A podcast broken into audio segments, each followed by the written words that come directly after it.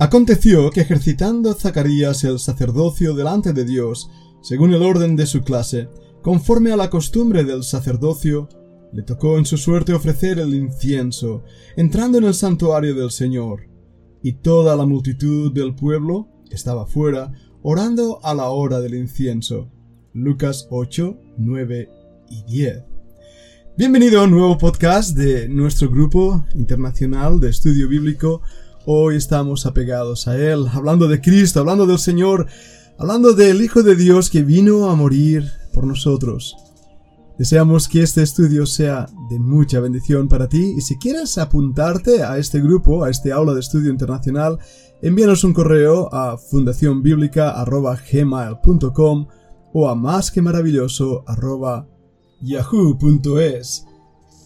Volvemos a entrar al tema tan precioso de la adoración a Dios y de nuestra relación con el Señor Jesucristo. A lo largo de esta semana hemos estado hablando del deterioro en todas las relaciones humanas, ese desdibujamiento del el hombre como resultado de una generación nihilista que ha dado la espalda a Dios para abrazar la sin razón y el sin sentido. Eso, por supuesto, ha terminado afectando a la Iglesia, a los creyentes, me atrevería a decir afectando a cada uno de nosotros. Cuando leemos el pasaje en Lucas debemos recordar en qué momento de la historia acontece. El gran teólogo e historiador Alfred Edersheim, en su libro El Templo, nos narra las características de ese tiempo y de esa forma de adoración en la antigua Jerusalén. Una sociedad plenamente dedicada a Dios en un concepto de temor santo, sí, también de religiosidad farisaica y de muchas personas que no llegaban a entender el tiempo en que estaban viviendo y la realidad de que el Mesías había nacido. La promesa de Dios dada en el Antiguo Testamento se había cumplido. Esa generación en la cual Zacarías estaba sirviendo a Dios era muy diferente a la nuestra. Pero ¿cómo hemos llegado aquí?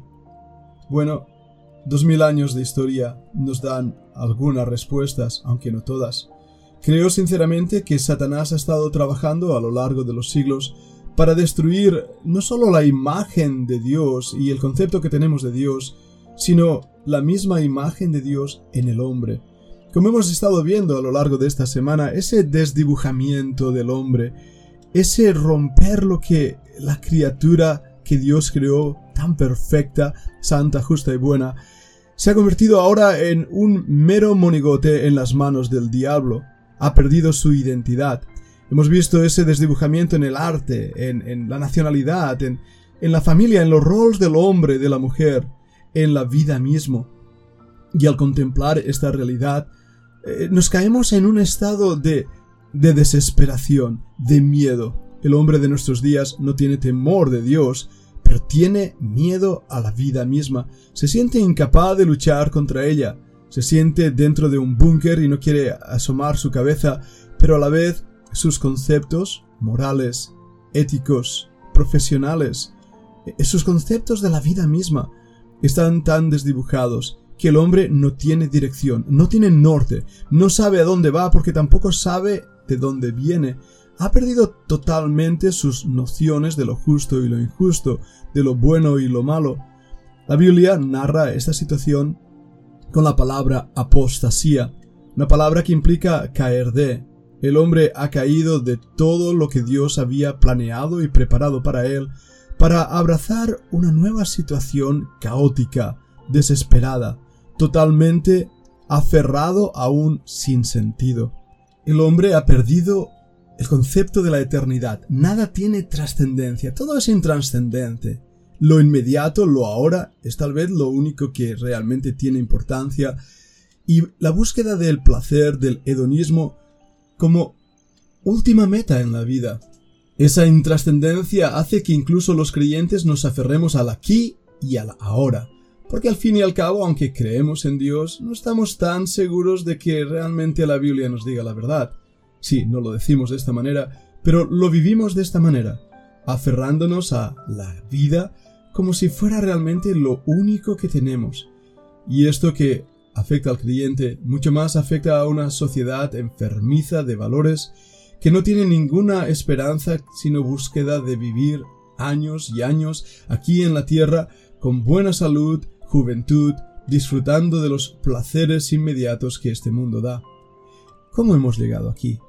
Bueno, el filósofo Francis Schaeffer, en sus libros escritos alrededor de los años 70, ya nos venía advirtiendo de esa caída en la sociedad, esa caída que veía él representada a través de una línea de desesperación, empezando con la filosofía, el pensamiento del hombre que había sido transformado dejando atrás la filosofía socrática para convertirse simplemente en eh, la filosofía sin sentido de Descartes o de Hume, otros filósofos que habían abrazado esa sensación de que todo es irrelevante, esa sensación de donde no hay nada que sea absoluto, de relativos, de tesis, antitesis y fusión, de una síntesis ilógica que nos lleva a esa gran pregunta, ¿qué es verdad? Esa manera de pensar que cautivó la mentalidad sobre todo del siglo XIX, forjó en el siglo XX una sociedad, una cultura que no tenía ningún sentido y se vio reflejada en, en el arte, en la música, la música y toda la cultura que se desprendía en los grandes museos y que era al fin y al cabo un reflejo claro de lo que estaba pasando en las familias, en los trabajos, en la sociedad. Esto terminó afectando la teología, dando puerta abierta a ese misticismo procedente del Oriente, sobre todo de las ideas budistas que se introdujeron rápidamente también en los medios de comunicación, en las películas de Hollywood, y que una vez más forjaron el pensamiento de la cultura y de la sociedad y de las familias. La manera de ver la vida cristiana, la vida teocéntrica, fue abandonada totalmente por una nueva manera de ver la sociedad y el hombre. El hombre fue el centro de todas las cosas, el centro del universo, por así decirlo. Y realmente el hombre de Vitruvio de Leonardo da Vinci se convirtió en el Homo Aquarius de Jacques Cousteau, ese científico, humanista, evolucionista, que simplemente pintó al hombre como polvo de las estrellas también. Bueno, esto es resultado de años de pensamiento, de años de trabajo satánico intentando destruir la imagen de Dios en el hombre. Creo sinceramente que el cristianismo actual ha sido afectado por siete movimientos a los cuales he llamado los siete neos. Voy a empezar hablando del neopaganismo, es decir, Dentro de la religión empezó a haber un resurgimiento, un resucitar de las antiguas religiones paganas de Roma y de Grecia. Al abandonar nuestra sociedad el cristianismo como modo de vivir, queda un vacío ahora experimentado por el paganismo, muy influenciado, por supuesto, por el antiguo satanismo, la adoración satánica y diabólica representada en las culturas eh, del medievo.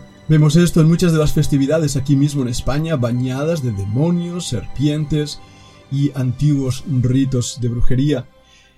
La nueva moralidad, la ética situacional, fue resultado también de lo que llamaré el neodarwinismo, donde los antiguos postulados de Lamarck o Darwin fueron abandonados pero continuaron en esa idea de que somos simplemente el resultado de una evolución caprichosa y sin sentido.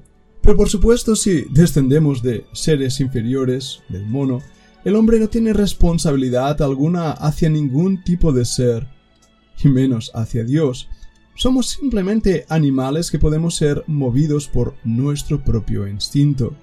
Entonces, la ética situacional, eh, la neomoralidad, fue una manera nueva de interpretar la sociedad donde todo está permitido siempre y cuando se haga con amor. Por supuesto, definamos amor. Tenemos que ir a un neoplatonismo, al siguiente neo, a una nueva idea filosófica de lo que es realmente la trascendencia y de lo que es realmente el determinismo. O sea, todo lo que hacemos es motivado porque ha de ser así. Hablando de Fernando de Rojas, el escritor español, sería como la fuerza del sino, o hablando una vez más de las religiones orientales tan populares hoy en día como el yoga, Hablamos de ese ley del karma, de esa nirvana que nos acerca a un mundo superior, motivado por eso, por una fuerza determinista. Esto, a su vez, condicionó grandemente la popularidad de una nueva manera de ver la Biblia. Se le llama neocalvinismo. Es en realidad el antiguo determinismo platónico, pero ahora bañado con tintes bíblicos y cristianos. Nunca llegué a pensar que el siguiente neo influenciara el cristianismo, pero no tengo duda alguna que lo ha hecho.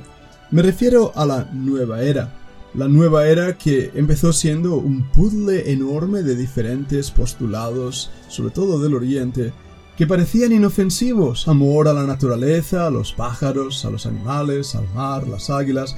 La música de John Denver se popularizó. Sin embargo, la nueva era estaba realmente llena de satanismo, de conexiones con el mundo del ocultismo, y esta nueva manera de ver la sociedad, el mundo, el énfasis en el planeta Tierra, en la madre naturaleza, llegó a influenciar a los creyentes, haciéndoles ver que Dios no estaba detrás de todo lo que acontece, sino las fuerzas exteriores de un universo que estaba ahí simplemente por la casualidad. Tengo que añadir a esto otros tres neos. Neos que sí son directamente el resultado de estos planteamientos filosóficos pero que terminaron afectando al cristianismo. Me refiero al neopentecostalismo, el pentecostalismo antiguo que nació de las enseñanzas de John Wesley. Ahora era algo nuevo, enfatizando el subjetivismo. Si lo siento es real, necesito tener un encuentro con Dios, como esa mano de Dios tocando el dedo de Adán pintado en la capilla sixtina por Michelangelo. Era la experiencia subjetiva, el encuentro con el lo alto. Necesito, por lo tanto, revelaciones, cosas que oigo, tener en mi corazón esa sensación de ser lleno del Espíritu Santo, tener esa experiencia subjetiva que me puede convertir en un animal o tener risa santa, vómito santo, o simplemente ataques de locura porque el Espíritu Santo ha tomado control de mí. ¿Has visto a Jesucristo hacer alguna de estas cosas? El neopentecostalismo dio también lugar a un neoevangelicalismo, donde todas estas filosofías fueron aceptadas. Podíamos ahora vivir como queríamos, hacer lo que queríamos y simplemente dejar a un lado la santidad real de Dios para vivir y hacer lo que el mundo hace. Ese es el tipo de cristianismo que ha nacido hoy en el siglo XXI. Me refiero al neocristianismo, un cristianismo que no es bíblico ni tiene su origen en la Biblia, sino en todas estas filosofías. ¿Cuál es el remedio a este sinsentido, a esta locura, a esta esquizofrenia que ha entrado tanto en la sociedad como en la iglesia? a esta orgía de sin valores, sin sentidos, de nihilismo, de destrucción total del hombre y de lo que Dios está haciendo. ¿Hacia dónde nos dirigimos? ¿Cuál es el remedio? Hablaremos de ello en el siguiente podcast.